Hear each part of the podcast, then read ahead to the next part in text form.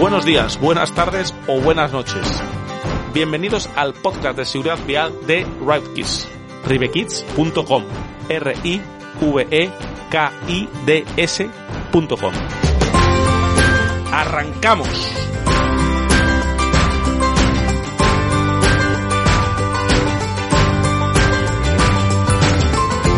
Pues hoy vamos a tratar en este podcast de seguridad vial eh, en Rive Kids eh, sobre el ISOFIX. ¿eh? Vamos a hablar sobre el ISOFIX y lo primero que tenemos que, mm, poner en- en claro es qué es un ISOFIX.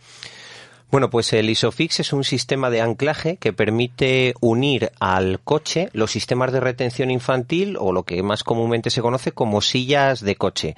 Este sistema de anclaje puede ser de dos o de tres puntos de anclaje y permite que la silla, el sistema de retención infantil, sea solidario con el vehículo, de forma que además de que es mucho más fácil de instalar, aporta un plus en seguridad.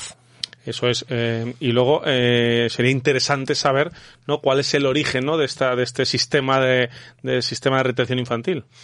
Sí, el anclaje ISOFIX, prácticamente la mayoría de gente conoce su origen en la fusión que tuvieron, la unión que tuvieron eh, Britax Romer y Volkswagen con el lanzamiento del Volkswagen 4 en 1997, que fue el primer coche que de serie instalaba eh, las argollas, los anclajes ISOFIX. Eh, todo el mundo recuerda esto, pero realmente el anclaje ISOFIX tiene un grupo de trabajo internacional anterior. De hecho, en 1990 se presentan diferentes trabajos de un montón de, mm, de fabricantes, tanto de sistemas de retención infantil como fabricantes automovilistas, como por ejemplo Volvo, presentan una serie de, de proyectos de prototipos, algunos con dos puntos de anclaje, algunos con tres. Es curioso ver cómo en esa publicación de 1990 algunos de los ISOFIX que se planteaban son muy, muy, muy diferentes al ISOFIX que conocemos hoy en día y cuyo origen es el que hemos comentado del Golf 4 en 1997. Y bueno, todo el que nos esté oyendo, eh, lo primero que se le habrá venido ahora a la cabeza es pensar si su coche tiene, tiene ISOFIX. Efectivamente, eh, para saber si un coche tiene ISOFIX tenemos dos opciones. O lo miramos en las instrucciones del coche, que a lo mejor es la primera vez que las abrimos desde que le hemos comprado, o nos vamos a los asientos, a la segunda fila de asientos y buscamos una insignia que ponga ISOFIX, o si el coche es un poquito más antiguo, pues tenemos que meter la mano en, en la parte que, entre la parte horizontal y vertical del asiento para buscar dos argollas de acero inoxidable de unos 6 milímetros de diámetro. Vamos a simplificarlo más. A partir de 2004, la inmensa mayoría de los coches ya traían ISOFIX de serie, dos argollas. Modelos específicos como el Ford Focus, el Audi A4, entre los años 2004 y 2006 no lo traían de serie, pero sí hay un accesorio oficial de cada una de estas marcas.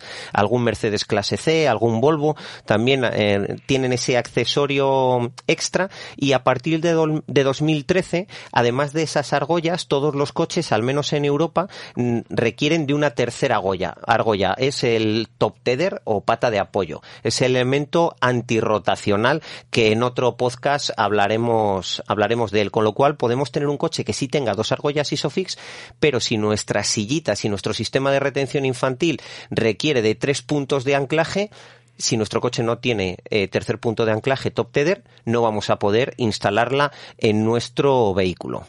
Si luego nosotros eh, tenemos ISOFIX en nuestro coche y tenemos una silla, que en algunos casos hay sillas que pueden utilizarse con ISOFIX o incluso que vienen preparadas para eh, utilizarse con el cinturón de seguridad sin necesidad de utilizar el ISOFIX. ¿Qué es más seguro? ¿Usar el ISOFIX o el, o el cinturón de seguridad? A ver, hay que partir de la base que si se hace una correcta colocación del sistema de retención infantil, debería de ser igual de seguro una silla instalada con cinturón de seguridad que una silla instalada con ISOFIX. De hecho, retrocediendo al origen, cuando en 1990 a nivel internacional se plantea el desarrollo del ISOFIX, se plantea como un estándar internacional que facilite y garantice la correcta instalación de los sistemas de retención infantil. Ahora bien, en Rivekids somos mucho de datos y poco de opiniones, entonces dentro de nuestros crash tests sí que hemos comparado en distintas ocasiones y con distintos modelos de sistema de retención infantil la misma silla instalada solo con cinturón o la misma silla instalada con ISOFIX. Y nos encontramos pues diferencias sustanciales de en torno a un 10% con mayor seguridad si la silla tiene anclaje ISOFIX, pero como las sillas son muy diferentes entre sí, eh, sí que hay diferencia entre unos modelos y otros, unos fabricantes y otros. Lo que sí hacemos una reflexión respecto a esto.